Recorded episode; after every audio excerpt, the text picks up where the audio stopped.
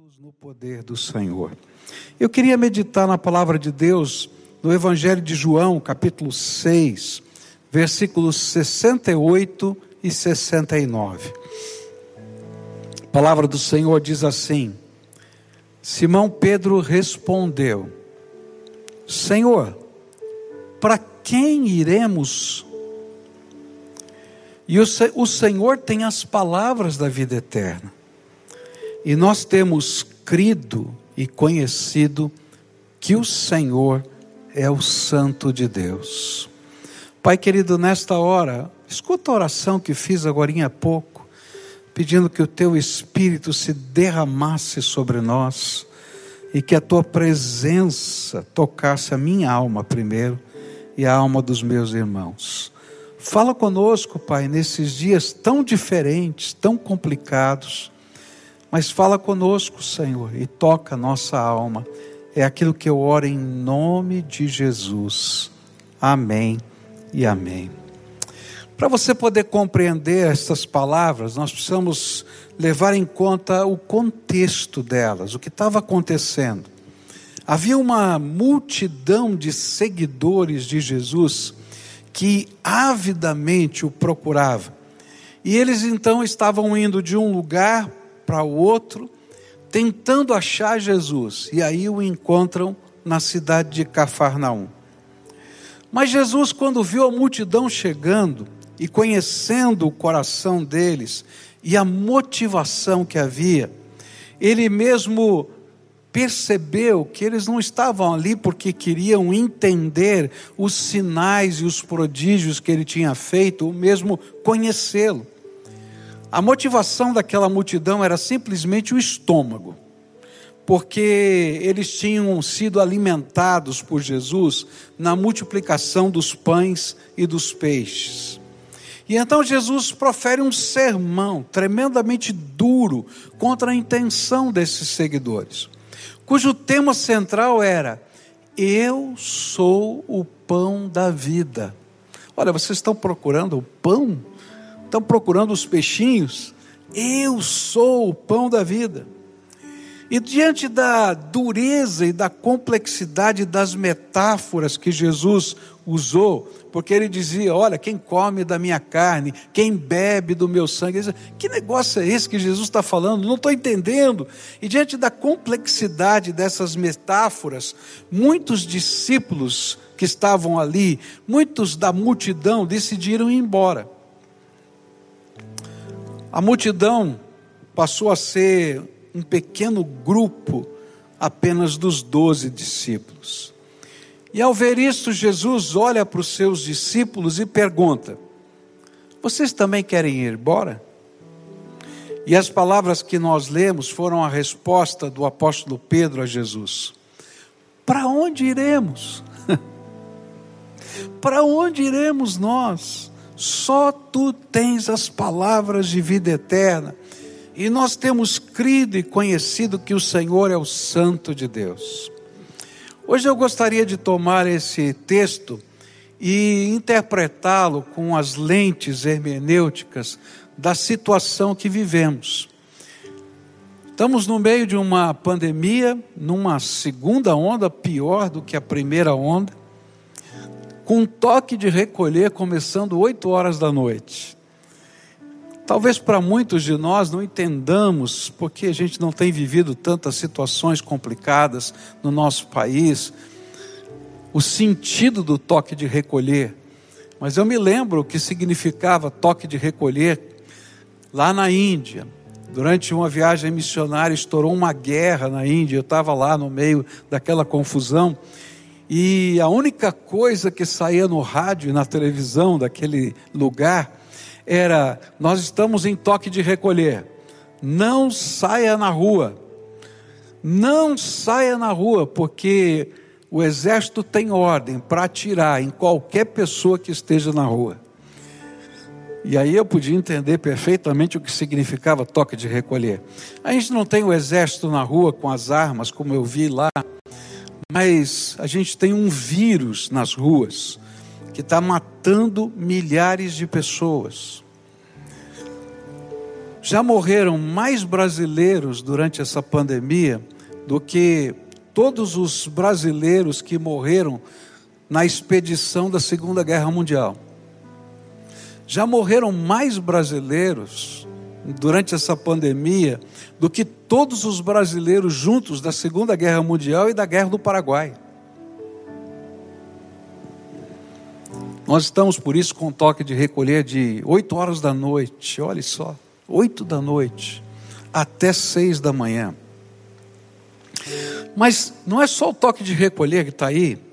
A gente está olhando, por exemplo, para coisas muito estranhas acontecendo, como aconteceu ao longo desse mês de fevereiro, quando um dos pastores conhecidos nossos aqui da cidade se desesperaram a ponto de pôr fim à sua própria vida. Existem milhares de suicídios acontecendo na nossa cidade agora até de pastores. Como pastor, não é? E, e muitos de nós pastores temos lidado com coisas tão difíceis, com um número tão grande de sepultamentos que tem a ver com mortes de pessoas queridas do seio da igreja, do seio da família de membros da nossa igreja. A gente tem encontrado dor e aflição porque alguns não conseguem emprego, alguns não têm recursos financeiros para enfrentar essa luta toda, no meio dessa confusão pandêmica e econômica. A gente não tem certeza de nada. Tem hora que a igreja está aberta e a gente olha e está feliz, e a gente já está até sonhando com as crianças um pouco menores voltando para a casa de Deus, e de repente está fechada de novo. As pressões familiares são tão grandes que muita gente está pensando em divórcio. A gente vai percebendo no meio dessa luta que perdura um ano já, fraquezas antes encobertas, agora escancaradas pelas pressões desse tempo. E diante desse cenário, eu encontro nesse texto algumas respostas para mim mesmo. E a primeira resposta que encontro nos lábios de Pedro veio no estilo clássico de Jesus. E Jesus tinha o costume de responder uma pergunta com outra pergunta. É interessante esse jogo, não é? é minha filha, meu genro e meu neto brincam desse jogo. E outro dia eles foram almoçar lá em casa e eles falaram: vovô, vamos brincar aqui desse jogo. E aí o meu neto começa a fazer uma pergunta e eu tenho que responder com outra pergunta. Eu vou muito bem até a segunda, primeira, segunda. Na terceira eu já erro. E aí ele fica feliz da vida porque ele conseguiu me vencer fazendo só perguntas. Mas Jesus tinha esse costume de fazer a gente pensar. E aí, quando ele perguntou, Jesus perguntou para Pedro, não é? é, você quer ir embora também, junto com seus discípulos? Pedro fez exatamente o que tinha aprendido com Jesus. Ele respondeu para Jesus: Para onde iremos nós? O que Pedro estava dizendo é que o servo do Senhor, o discípulo verdadeiro, o homem de Deus, a mulher de Deus, aquele que tem fé no seu coração, não tem para onde ir a não ser para os braços do seu Salvador. No meio dessa batalha, no meio dessa luta, só tem um lugar seguro. E não importa qual seja a circunstância que a gente esteja vivendo, o único lugar seguro é os braços de Jesus. Algumas vezes eu pensei que eu pudesse ter outra saída na minha vida. Não sei você, mas eu já pensei assim. Eu me lembro lá no começo do meu ministério que houve uma situação na igreja em que eu pastoreava, onde a igreja fez uma reforma na casa pastoral onde eu vivia. E acabou o dinheiro da igreja, então eles pararam a reforma. E faltava muito pouco, era só fazer o box do banheiro. E aí, então, quando a igreja voltou a ter um caixa, o líder da comissão da construção, na assembleia pediu: Bom, vi que tem dinheiro no caixa, posso terminar o que falta lá? E como era um assunto que tinha a ver com a minha pessoa, eu pedi licença para sair para que outra pessoa presidisse. O vice-presidente da igreja não estava, então o secretário assumiu a presidência. Ele disse: Olha, não precisa tomar decisão nenhuma, tem aqui uma ata. Ele folheou a ata. Olha, ele disse que quando tivesse dinheiro podia fazer, então você está autorizado já pela Assembleia. E então foi lá, esse irmão, cheio de boa vontade, colocou o box na minha casa, ficou feliz da vida, mas que box que deu confusão, você nem imagina. Aí o tesoureiro não entendeu que aquela decisão valia, não queria pagar o box. Aí, como a fatura tinha sido saída em nome da igreja, ele foi obrigado a pagar. Em função disso, ele pediu demissão da tesouraria tanta confusão, mas tanta confusão. E eu fiquei pensando assim, e eu lá quero box. Eu pedi alguma coisa e eu pensei, sabe uma coisa? Eu vou arrumar um jeito de ganhar dinheiro e não depender da igreja. Vou continuar como pastor, mas eu vou seguir o meu caminho. E aí então decidi entrar de sócio com um outro irmão da igreja num, num projeto comercial. E a minha esposa, não é? Quando já estávamos para assinar os documentos, na verdade, 10 horas da noite e no dia seguinte, 8 da manhã, eu assinaria os documentos. Ela me disse assim: Você tem certeza de que é a vontade de Deus isso que você vai fazer? E eu disse: Olha bem, eu estou em paz, meu coração está tranquilo, está tudo bem. Ela falou: Não, não, não, você não entendeu. Você tem certeza certeza que é da vontade de Deus. Deus te falou para fazer isso. E eu disse: Olha, falar, falar, não falou. Ela disse: Ah, você nunca fez nada sem perguntar para Deus. Deixa Ele falar com você. E então eu fui lá para o meu quarto, tranquei a porta, comecei a orar e pedi: Deus, me dá uma palavra, tu sabes do meu coração. E aí o Senhor me deu uma palavra. E a palavra que ele me deu nas, nas Escrituras foi esta: O sacerdote não terá possessão nessa terra, eu sou a sua herança, diz o Senhor dos Exércitos. E aí eu tive que pegar o telefone e dizer para o meu futuro sócio que eu não podia entrar no negócio. E ele disse: Olha, mas o negócio é bom, eu sei. Mas Deus me falou isso, eu não posso. Ele falou: Bom, então eu vou entrar sozinho. Eu falei: Entre. Mas naquele dia eu entendi que não existe alternativa a não ser os braços do Senhor. No meio das lutas, das dificuldades, dos problemas, das angústias que vivemos. Aquilo que Pedro estava falando é a resposta ou a pergunta que fazemos ao Senhor diante de qualquer luta, pandemia, morte, luta, angústia de coração, para onde a gente vai? Para onde você vai correr, querido? Para onde eu vou correr? Só tem um lugar: os braços de Jesus. E é por isso que eu queria pensar numa outra cena do Novo Testamento.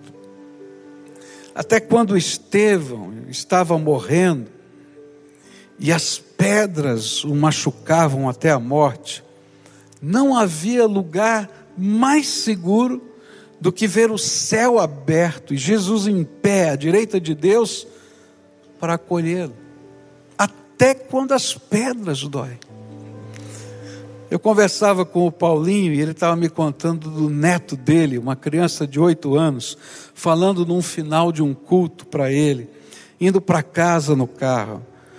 Vovô, você sabe que para mim, os maiores na palavra de Deus são Paulo e Moisés.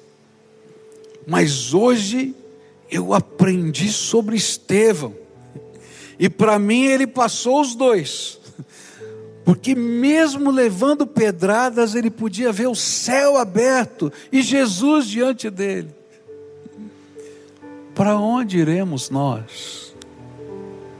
Porque mesmo quando as pedras batem e machucam o nosso coração, a nossa alma, a nossa carne, só tem um lugar seguro.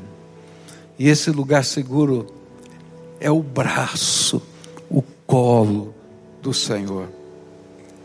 Por isso, eu queria desafiar você a pular no colo do Senhor e a ser como criança e deixar o Senhor te abençoar. Sabe como é que eu imagino?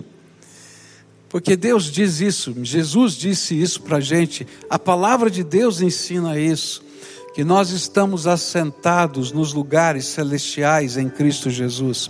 E quando a gente pula no colo de Jesus, é exatamente isso. Ele diz: Vem aqui para o meu colo, se assenta comigo, em mim, nos lugares celestiais. E tem uma canção que me abençoa muito que eu quero pedir para o pessoal cantar aqui e você que está em casa cantar junto comigo. Quero ser como criança e aprender a pular no colo de Jesus. Quero ser como criança, te amar pelo que és, voltar à inocência.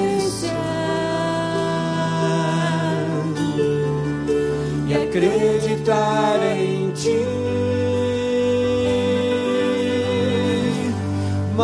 Às vezes sou levado pela vontade de crescer. Torno-me independente e deixo simplesmente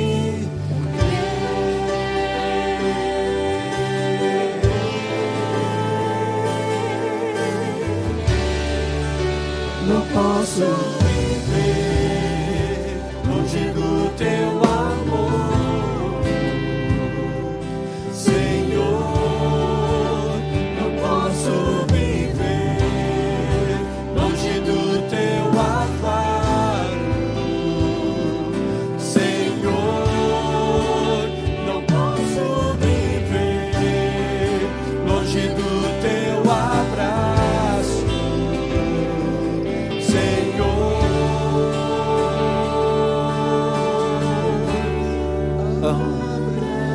Abraça-me, Senhor, abraça-me. Abraça-me.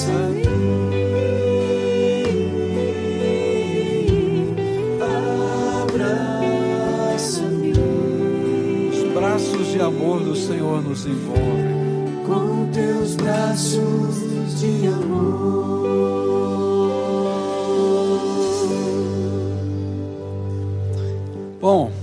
Continuei meditando nesse texto, né, e a segunda lição que as palavras de Pedro fizeram marcar o meu coração estão nestas palavras dele.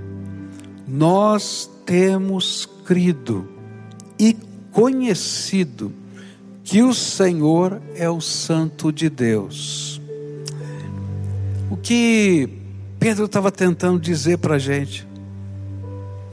Senhor, Tu és único. Tu és o único santo de Deus. Tu és maior que os maiores profetas do passado. Tu és o Deus que se fez homem, o Cristo que nós esperávamos. Tanto que temos crido no Senhor. Mas parece que Pedro se viu na necessidade de acrescentar algo ao crer. E ele diz: Nós não temos apenas crido no Senhor, nós temos conhecido. Jesus, nós temos visto os seus sinais. Se as multidões te seguem por causa do pão, nós te seguimos porque cremos em quem tu és. E tem, temos visto os sinais e as maravilhas que o Senhor tem feito. Olha, se fora lá a gente não tem para onde correr, só em Jesus a esperança porque só o Senhor pode. E eu imagino agora Pedro trazendo à memória isso. Só o Senhor pode acalmar a tempestade. Só o Senhor pode dar vista aos cegos. Só o Senhor pode dar ouvidos aos surdos. Só o Senhor pode ressuscitar mortos. Só o Senhor pode transformar água em vinho. Ah, Jesus, nós não apenas cremos, como somos testemunhas dos teus milagres. Sabe, quando tudo à nossa volta parece uma loucura, ou quando não somos capazes de ver uma resposta ou solução, nós precisamos fazer o que Jeremias nos ensinou. Ele disse assim: Quero trazer à memória o que me dá esperança, as tuas misericórdias. Sabe o que é que nos dá esperança? As misericórdias do Senhor. E as misericórdias do Senhor foram marcadas na nossa vida. Sabe quando? Como? Quando ao longo da sua história, Jesus fez coisas extraordinárias em você. Sabe, num tempo como esse, a gente tem que pensar como Pedro. Jesus, eu não tenho apenas crido no Senhor, mas eu conheço o Senhor. E a gente precisa trazer à memória aquilo que o Senhor já fez na nossa história, na nossa história. Eu fico pensando às vezes quando o meu coração está angustiado e quando eu perco a esperança diante de alguma situação, eu fico lembrando o que Deus já fez. Os momentos em que eu achava que não tinha jeito e ele veio e deu resposta. Momentos em que eu pensava que não teria nenhuma porta que se abriria e ele abriu. Eu lembro dos dias angustiosos da minha vida, lá na minha adolescência, quando a mãe estava tão ruim, tão ruim, doente. E eu fiquei pensando, e agora o que eu faço? Me lembro de um dia que o diretor da escola onde a minha irmã estudava ligou para mim, ele era um antigo professor meu, me conhecia. E quando ele ligou, eu achei estranho. Pensei que tivesse acontecendo alguma coisa com a minha irmã. Ela disse: Olha, sua mãe não está bem. Ela está aqui na escola fazendo um escândalo. Você pode vir buscá-la. E eu desliguei aquele telefone e fiquei pensando: Senhor, o que, que eu vou fazer com a mamãe? Eu não sei nem se ela vai entrar no carro, eu não sei nem se, ela vai, se eu vou conseguir tirá-la de lá. E mesmo que eu tire, que, que eu vou fazer? E naquela hora o Espírito Santo me tocou e disse assim: liga para o teu tio. Eu falei, mas meu tio mora a 300 quilômetros daqui, o que, que ele pode fazer por mim? Liga para o teu tio. E eu pensei, não, mas meu tio agora está trabalhando. Ele não vai atender o telefone. Eu só tinha telefone da casa dele. Naquele tempo não tinha nem celular. Liga para o teu tio. E eu peguei o telefone da empresa e liguei para o meu tio. Tocou o telefone e ele atendeu. E disse: Sabe, você deu sorte. Eu esqueci minha carteira, tive que voltar para casa. E eu pensei comigo, não dei sorte não, Deus abriu uma porta.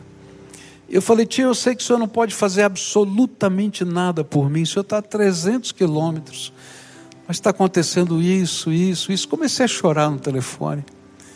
E aí meu tio desse, disse assim, vai lá, pega sua mãe, na viagem vindo para cá, passa em outra cidade onde sua avó está, pega sua avó e vem para cá. Que horas você acha que chega aqui? Eu falei, olha, são umas 11 da manhã, tem que pegar a mamãe, passar para pegar a vovó em outra cidade. Eu acho que até umas 5 da tarde eu chego aí. Ele falou, 5 horas da tarde eu vou estar em casa. E tem um médico amigo meu, ele vai estar aqui esperando você e nós vamos ajudar você. E eu fui. Cheguei lá, assim aconteceu, o médico estava lá e o médico decidiu pela internação no hospital psiquiátrico da mamãe. No dia seguinte eu fui para aquele hospital angustiado, porque eu tinha que assinar o termo de responsabilidade. Eu não sabia quanto ia custar, eu não sabia de nada, e assim um peso na alma, vou internar minha mãe. E quando eu parei diante daquele papel, peguei a caneta e fiquei olhando, meu tio viu de longe, saiu correndo, me deu um encontrão assim de ombro, me jogou para o lado, pegou a caneta e ele assinou. Isso é responsabilidade minha. Que peso ele tirou da minha alma. Toda vez que eu fico pensando que as portas se fecharam, eu lembro que Deus já marcou a minha vida com soluções inesperadas com pessoas que não podiam nem sequer, por causa da distância, fazer nada. Deus é tremendo. Eu tenho crido e conhecido o Deus Todo-Poderoso. Eu poderia contar tantas histórias para você, histórias de marcas de Deus na minha vida, histórias de respostas de oração. Pior é que quando a gente está sofrendo no dia de hoje, agora, Parece que essas palavras, essas histórias, esses milagres, quer sejam da Bíblia, quer sejam da nossa própria história, estão tão distantes, mas tão distantes, que a gente diz: será que vai acontecer comigo outra vez? E eu vim aqui dizer para você: para onde iremos nós, a não ser para o colo de Jesus?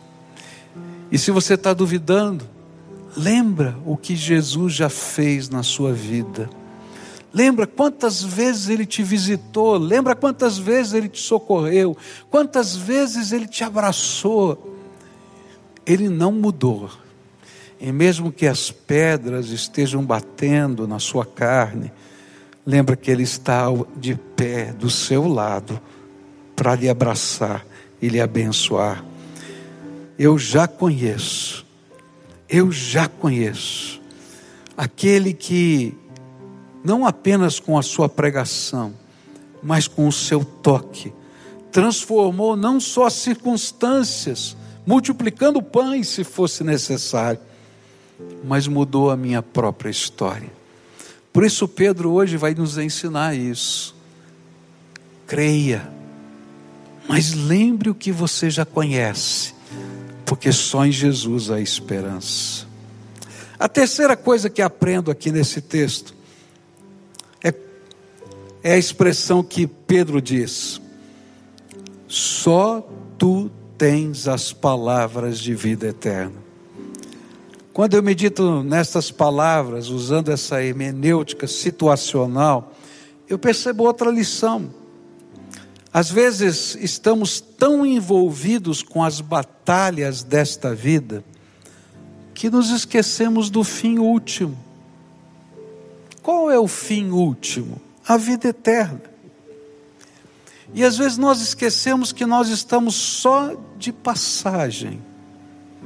Esquecemos que, ainda que o Senhor esteja conosco todos os dias, como Ele mesmo prometeu, não será nem aqui, nem agora, que toda lágrima será enxugada. Não vai ser nem aqui, nem agora, que a coroa de glória nos será ofertada. Nós esquecemos que a nossa esperança é maior, porque temos uma herança maior. E foi exatamente isso que o apóstolo Paulo e o apóstolo Pedro tentaram nos ensinar. Lá em 2 Coríntios, capítulo 4, versículos 16 a 18, a palavra do Senhor diz assim para a gente. 2 Coríntios, capítulo 4, versículos 16 a 18, diz assim: Por isso, não desanimamos.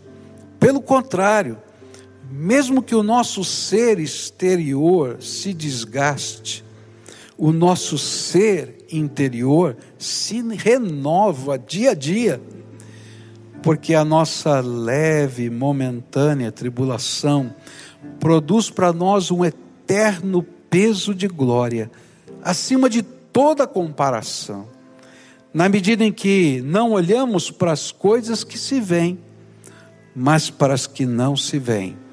Porque as coisas que se veem são temporais, mas as que não se veem são eternas. 1 Pedro 4, 12 a 16 vai nos ensinar assim: Amados, não estranhem o fogo que surge no meio de vocês, destinado a pô-los à prova, como se alguma coisa extraordinária estivesse acontecendo. Pelo contrário, alegrem-se na medida que são coparticipantes dos sofrimentos de Cristo, para que também na revelação da sua glória vocês se alegrem exultando. Se são insultados por causa do nome de Cristo, vocês são bem-aventurados, porque o Espírito da glória, que é o Espírito de Deus, repousa sobre vocês. Que nenhum de vocês sofra como assassino, ou ladrão, ou malfeitor, ou como quem se mete na vida dos outros. Mas se sofrer como cristão, não se envergonhe, pelo contrário, glorifique a Deus por causa disso. Olha que coisa tremenda. O que a palavra de Deus está dizendo para a gente é que a gente precisa ter nessa vida a mesma atitude do poeta que escreveu o hino 484 do cantor cristão. Ele escreveu assim: Passarinhos, belas flores querem me encantar, ó vão terrestres esplendores, não quero aqui ficar. O que o poeta estava dizendo é que às vezes nós ficamos deslumbrados com o que temos com aquilo que fazemos ou sonhamos. Isso nos faz perder o foco de para onde nós estamos indo. E se nós perdemos o foco, o deserto pode parecer insuportável. E seremos como o povo que tinha saudades das cebolas e dos pepinos do Egito. Mas se nós temos a visão da terra prometida, as pedras no caminho não nos desanima. Eu creio que é por isso que Deus nos permite envelhecer. É, ficar velho é chato, é horrível. Eu fui fazer um exame outro dia lá, e o médico amigo nosso olhou para o meu exame de coluna e disse: É, sua coluna está horrível. Tem duas hérnias na cervical e duas na lombar. Tá feio. Eu fiquei pensando, é ruim ficar velho, né? A gente vai ficando todo quebrado, todo enrolado. Mas sabe, Deus permite a gente ficar velho para entender que o fim último é a grande razão do porquê Jesus veio a esse mundo. É a grande razão porque ele morreu numa cruz. Não é porque essa carne esteja devagarinho se desfazendo. Jesus veio para um dia colocar uma coroa de glória sobre nós. Jesus veio para enxugar dos nossos olhos um dia toda lágrima. Jesus veio para nos dar um novo corpo, para nos dar uma ressurreição, para nos dar a vida eterna. E é por isso que Pedro estava dizendo: só tu tens as palavras de vida eterna. Eu creio que Deus às vezes também destrói os nossos castelos de areia, para a gente entender que os castelos que construímos aqui não são o propósito maior de Deus para nós, ainda que Ele abençoe tantas coisas da nossa vida. Olha, não é a tua empresa, não é isso, não é aquilo, tem coisa maior tem coisa maior. Deus está preparando algo muito maior para mim e para você. O que Pedro estava dizendo é: Jesus, eu entendi que o centro da mensagem não são os pães multiplicados, que só podem saciar a fome por algumas horas. Só algumas horas. Olha, se você tomou o café da manhã, daqui a pouquinho você vai ficar com fome de novo e vai querer almoçar. Não, não é isso. Eu tenho que colocar os meus olhos em Jesus para saber para onde Ele está me levando. Porque se eu tenho essa percepção, as pedras e o calor da viagem não nos serão pesadas. Eu queria lembrar para você essa canção que eu li, só um pedacinho do hino do cantor cristão 484. Eles vão cantar junto com você e comigo aqui, antes da gente terminar essa mensagem, só para a gente lembrar: tem algo maior, tem algo maior que o Senhor tem preparado para nós. linda pátria estou, muito longe, triste eu estou. Eu tenho de Jesus saudade.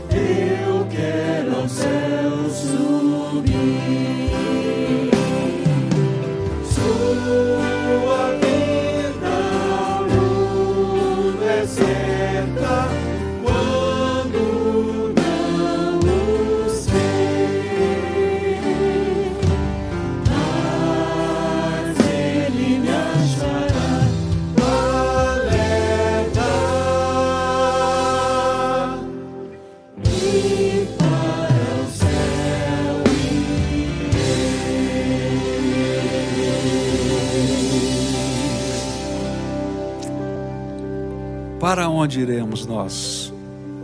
Só tu tens as palavras de vida eterna. E temos crido e conhecido que tu és o Santo de Deus. Três lições a gente aprendeu aqui. A primeira, não tem para onde ir, só para o colo de Jesus. Só para o colo de Jesus. Eu fiquei pensando essa noite, não é? Que a gente estava tão feliz, não é? Que a vacina estava chegando aí, não é verdade? A gente estava tão feliz, estava vendo o avião chegar com as vacinas, puxa vida, está chegando, que coisa boa. Outra fase, né? Ah, chegou agora lá mais 12 milhões de doses da, da Oxford lá para ser produzida, olha que coisa boa. Ah, vai abrir mais uma, mais duas, mais três. E de repente a gente está num lockdown, porque as mutações desse vírus podem atrapalhar tudo isso. para onde a gente vai? Só para o colo de Jesus, não tem outro lugar. E sabe, quando a gente fica com medo, quando a gente fica angustiado, quando a gente não tem perspectiva, o colo de Jesus não é apenas o refúgio, mas é a certeza, a esperança, porque a gente conhece não apenas crer, aquele que é poderoso para fazer muito mais abundantemente além daquilo que pedimos e pensamos, segundo o poder dele que em nós opera. E apesar de tudo, a gente está envelhecendo e um dia vai morrer. Mas mesmo quando chegar esse dia na minha vida e na sua vida, se eu estiver no colo de Jesus, eu tenho a certeza da vida eterna. Nessa manhã eu queria orar com você como a gente sempre faz. Se a gente estivesse aqui nesse culto presencial e você estivesse conosco, eu ia pedir para você, de alguma maneira, se manifestar na presença de Deus. Ou eu pediria para você vir à frente, ou você ficar em pé, ou você levantar as mãos. Porque eu creio que quando a gente se apresenta na presença de Deus, isso tem que ser um ato não apenas da mente, mas do ser completo. Eu, por inteiro, me entrego na mão do Senhor. Então, se você está participando desse culto, quem sabe na sua casa, assistindo pelas mídias sociais ou pela televisão, eu diria para você: coloca-se agora numa posição de adorador. Se você está sentado, se pudesse, ajoelhe. Se você está deitado, fica de pé na presença do Senhor. Se você não pode fazer isso, quem sabe você está enfermo, levanta a tua mão para o alto, como quem grita por socorro na presença de Deus. Sabe, a nossa mente está conectada, mas o nosso ser inteiro tem que buscar a face do Senhor. Se você está dirigindo o seu carro, para o carro agora, estaciona e fala com Deus, porque Ele quer visitar a sua vida hoje. E sabe o que a gente vai falar com o Senhor? Senhor, eu tenho tantas inseguranças, eu tenho tantos medos, eu tenho tantos sentimentos misturados. Tu és a minha esperança, Tu és a minha salvação, e eu quero pular no Teu colo para viver o hoje na Tua presença debaixo do teu poder, porque tu és a minha esperança. E para saber que eternamente eu estarei no teu colo, no lugar que o Senhor preparou, nas mansões celestiais que o Senhor já está preparando para mim. Então, agora se coloque na presença de Deus e nós vamos orar juntos. Querido Senhor, escuta o clamor do teu povo. Alguns estão doentes aqui, Senhor, por isso não conseguem nem se levantar, apenas ergueram suas mãos, que é o máximo que conseguem fazer. Ah, Pai, olha para o coração dessas pessoas, não só para as mãos. Olha, Senhor, para a busca da alma e visita com o teu poder agora.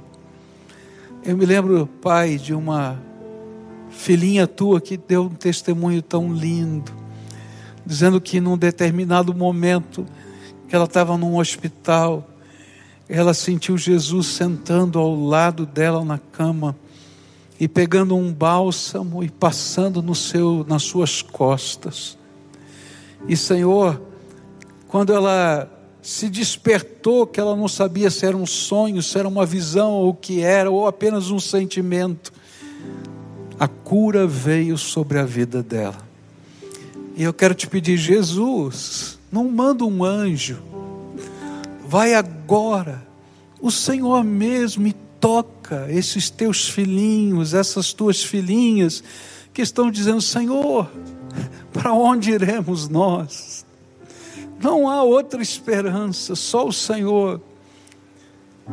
E nós cremos e conhecemos quem tu és, o Santo de Deus. Só tu tens as palavras de vida eterna. Visita, Senhor.